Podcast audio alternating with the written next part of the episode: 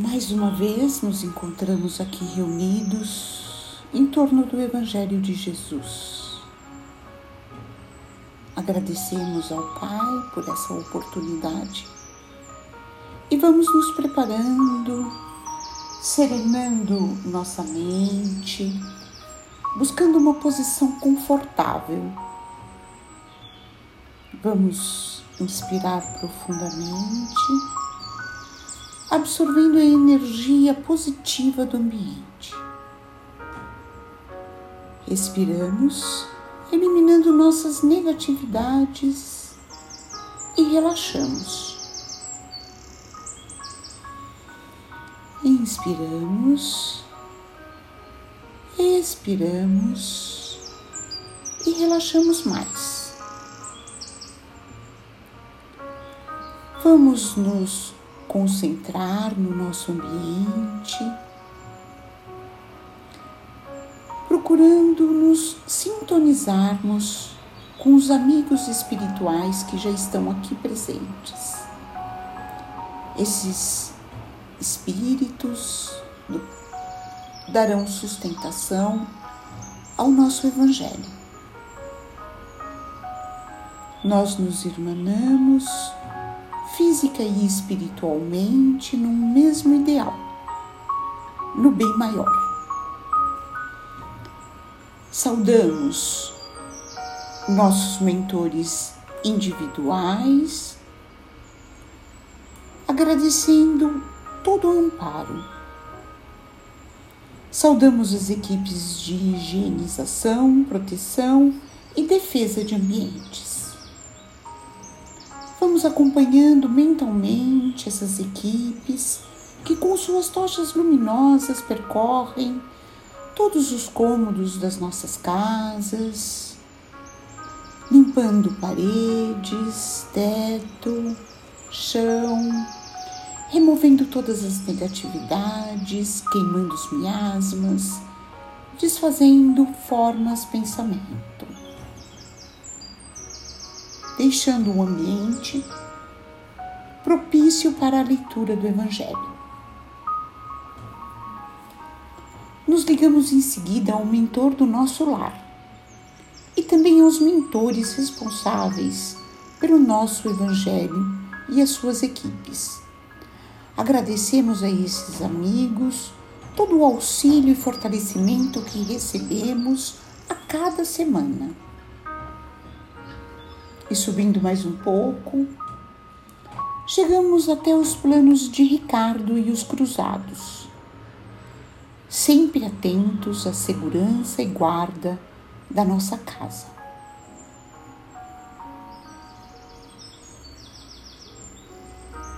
Vamos em seguida até os planos dourados de Ismael, o anjo tutelar do Brasil cuja missão é a evangelização do povo brasileiro. Saudamos Ismael e nos colocamos à sua disposição para auxiliá-lo nessa difícil tarefa. Ismael nos acompanha até os planos de Maria de Magdala, nossa irmã, exemplo de reforma interior Saudamos Maria e pedimos que ela continue a inspirar a nossa própria reforma. E com ela seguimos até os planos de Maria de Nazaré, nossa mãe maior. Vamos mentalizando sua presença firme e amorosa. Ela nos envolve em seu manto azul de luz Pedimos que dulcifique os nossos corações, aumentando a nossa capacidade de amar e de perdoar. E com Maria de Nazaré, vamos até o Mestre Jesus, a quem agradecemos pelos seus ensinamentos. Pedimos que esteja sempre ao nosso lado, pedimos as suas bênçãos e ele nos leva até o Pai Criador, através da prece, que ele mesmo nos ensinou. Pai nosso que estás nos céus, santificado seja o teu nome. Venha o teu reino, seja feita a tua vontade, como no céu, também sobre a terra. O pão nosso diário dá-nos hoje. Perdoa-nos nossas dívidas, como também perdoamos nossos devedores. E não nos introduzas em tentação, mas livrai-nos do mal. Que assim seja, graças a Deus e damos por aberto o Evangelho de hoje, agradecendo as equipes espirituais que já estão aqui presentes. Pedimos que fluidifiquem essa água e inspirem a nossa leitura. Hoje nós vamos ler o último trecho do capítulo 19 do Evangelho de Mateus. Então, nós estamos finalizando o Evangelho de Mateus. Esse, essa passagem ela foi denominada as posses e reino dos céus. E nós vamos encontrar e vamos encontrá-la também descrita nos evangelhos de Marcos e Lucas. Marcos, capítulo 10, versículos de 23 a 31, e Lucas, capítulo 18, versículos de 24 a 30. Aqui em Mateus, capítulo 19, começa no versículo 23, dizendo assim: Disse Jesus aos seus discípulos: Amém vos digo que um rico dificilmente entrará nos, reino, no reino, nos reinos nos reino dos céus. Novamente vos digo: é mais fácil um camelo passar pelo buraco de uma agulha do que um rico entrar no reino de Deus. Os discípulos, ouvindo isso, estavam muito espantados e diziam: Então, quem poderá ser salvo? E Jesus, fitando-os, disse: Para os homens isso é impossível, para Deus tudo é possível. Então, em resposta, Pedro lhe disse: Eis que nós deixamos tudo e te seguimos. Que haverá, pois, para nós? E Jesus lhes disse: Amém vos digo que vós, que me seguistes no renascimento, quando o Filho do Homem se assentar no trono de sua glória, também vos assentareis sobre doze tronos para julgar as doze tribos de Israel. E todo aquele que tiver deixado casas, ou irmãos, ou irmãs, ou pai, ou mãe, ou filhos, ou campos, por causa do meu nome, receberá o cêntuplo e herdará vida eterna. Porém, muitos primeiros serão últimos, e muitos últimos serão primeiros. Muito interessante essa colocação, né, de Jesus.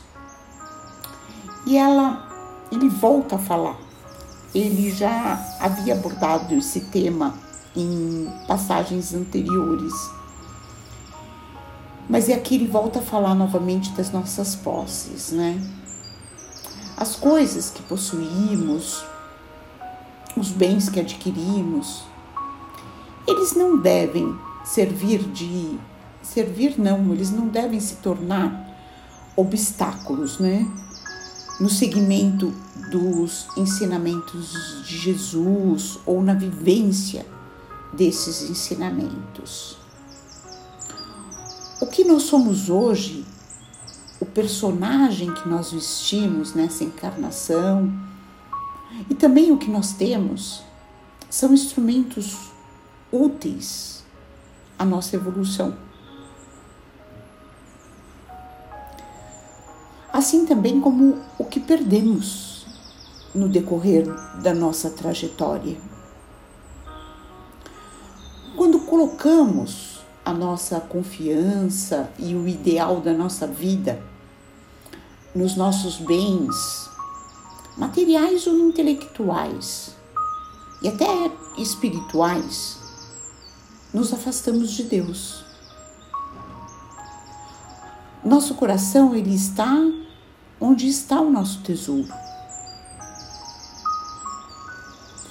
E muitos de nós, mesmo não tendo dinheiro, temos um coração de rico. Isso é, um coração apegado ao pouco que possuímos.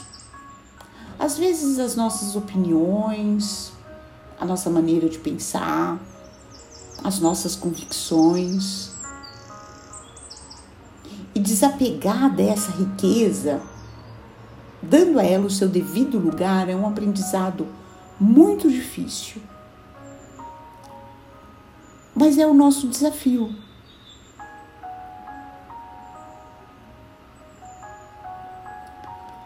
Quando nos colocamos na mão de Deus, oferecemos tudo quanto possuímos, a nossa vida adquire um significado de justiça e de felicidade. Para seguir Jesus, nós precisamos apenas de um coração rendido e confiante, na certeza de que Ele providenciará o que é necessário para nossa caminhada. Na nossa evolução espiritual, porém, a nossa evolução espiritual, né? Porém, ela precisa ser o nosso objetivo final. Porque se nós estivermos lutando somente em busca das coisas temporais, nós seremos pessoas frustradas, vazias, e sempre carentes. Então, refletir sobre algumas, tentar responder algumas perguntas, como: eu sou uma pessoa autossuficiente? Eu possuo muitos bens? As coisas que eu possuo me impedem de seguir os ensinamentos do Mestre? Eu tenho a minha evolução espiritual como meta de chegada? Eu desejo viver o restante da minha vida do jeito que eu vivo hoje? Acho que são questões interessantes para a gente começar a refletir sobre as nossas posses em todos os aspectos materiais, espirituais, intelectuais e até nossa forma de ser. Então esse essa é a proposta dessa semana, para que a gente reflita sobre essas questões que foram colocadas.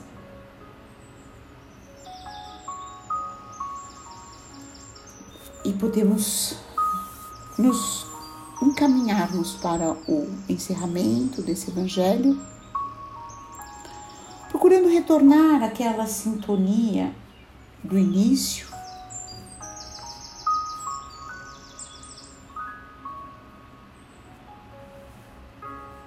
Gratos por tudo o que recebemos, pelo que somos e pelo que temos.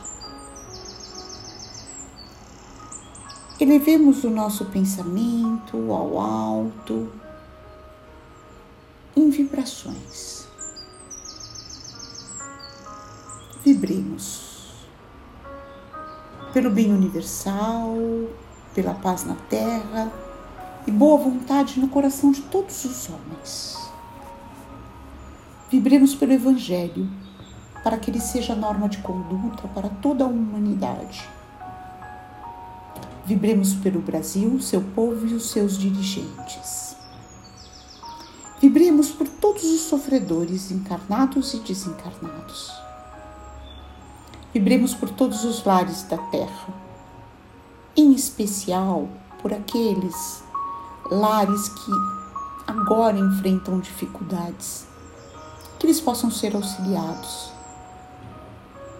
Vibremos pelos nossos irmãos que perambulam pelas ruas sem um teto, sem uma família e muitas vezes sem um alimento, que eles possam ser auxiliados.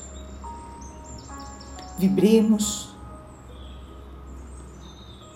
por todos os nossos irmãos desencarnados que chegam ao plano espiritual, que eles possam ser acolhidos, conduzidos às câmeras de refazimento, orientados e esclarecidos, até que estejam prontos para se apresentarem a Jesus. Vibremos pelos nossos amigos, pelos nossos parentes, pelos nossos familiares e vamos pedir licença ao Pai para vibrarmos por nós mesmos, para que se cumpra em nós a Sua vontade. Vamos deixar em aberto uma vibração para que o plano espiritual a utilize onde ela for mais necessária. E vamos encerrando o Evangelho de hoje pedindo aos bons espíritos que fluidifiquem essa água. Encerramos com a prece que o Mestre nos ensinou. Pai nosso que estás nos céus, santificado seja o teu nome. Venha o teu reino, seja feita a tua vontade, como no céu também sobre a terra.